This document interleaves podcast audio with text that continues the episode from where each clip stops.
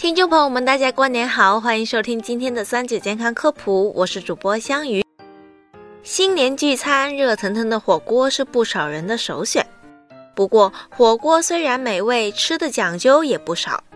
其中，美味但油腻的火锅汤究竟要不要喝，就是一个大问题。吃火锅还有什么其他讲究呢？这些问题呀，中南大学湘雅医院就给出了答案。快来看一看，你吃对了没有？首先，医生并不建议大家喝火锅汤，原因有四。第一，不管是白汤还是辣汤，汤中的油脂都很高，呈现出来的乳白色其实是一颗颗小油脂。喝小半碗火锅汤就相当于喝了小半瓶油，消化系统往往难以承受，可能会出现胃部不适的问题。而且也为长胖、血脂升高埋下了隐患。第二，众所周知，火锅是高嘌呤的饮食，汤中嘌呤的含量更多，会引起尿酸高。健康的人不建议多喝，日积月累的，迟早引发痛风、关节痛。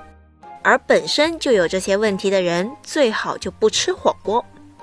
第三，煮得越久的火锅汤里边含有的钠、钾。磷越多，人体需要小小一部分的这些营养元素，但如果摄入过量，就容易导致血管病变，令心脏和肾脏功能都出现障碍。第四，火锅汤由高温熬制，一些心急的人可能会忍不住趁热喝，这可不是什么好习惯。趁热喝的后果可能是食道被烫伤。不幸的人吃个火锅，容易患上口腔溃疡和食道癌。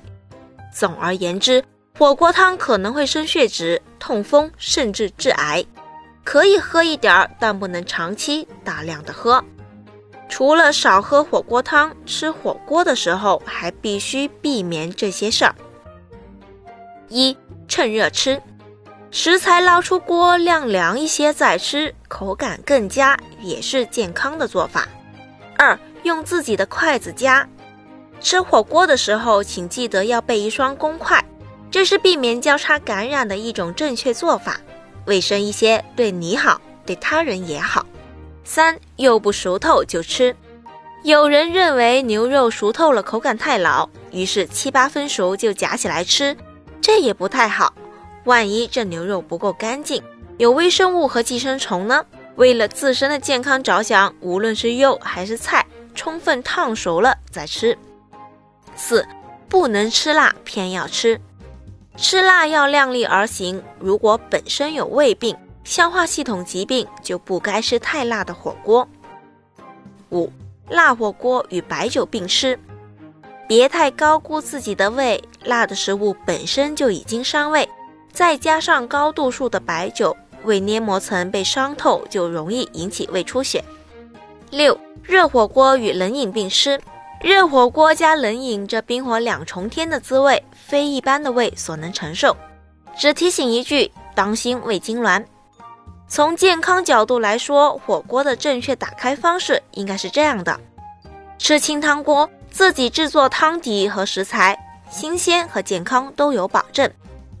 先吃主食和蔬菜。再吃肉是保护胃的做法，也可以避免吸收太多的油脂嘌呤。别喝火锅汤，即使是自制的火锅汤，经过反复的涮洗食材，里边的杂质多了，也并不健康。喝酒就喝常温啤酒，白酒就别喝了，爱护肠胃要紧。最后提醒大家，吃完火锅的下一顿吃清淡点儿，多吃粗粮、豆类、蔬菜，解油腻，补充膳食纤维、维生素。预防消化系统疾病。好了，今天的节目也差不多了。如果大家还遇到什么问题，可以留言告诉我们。我们下期再见吧。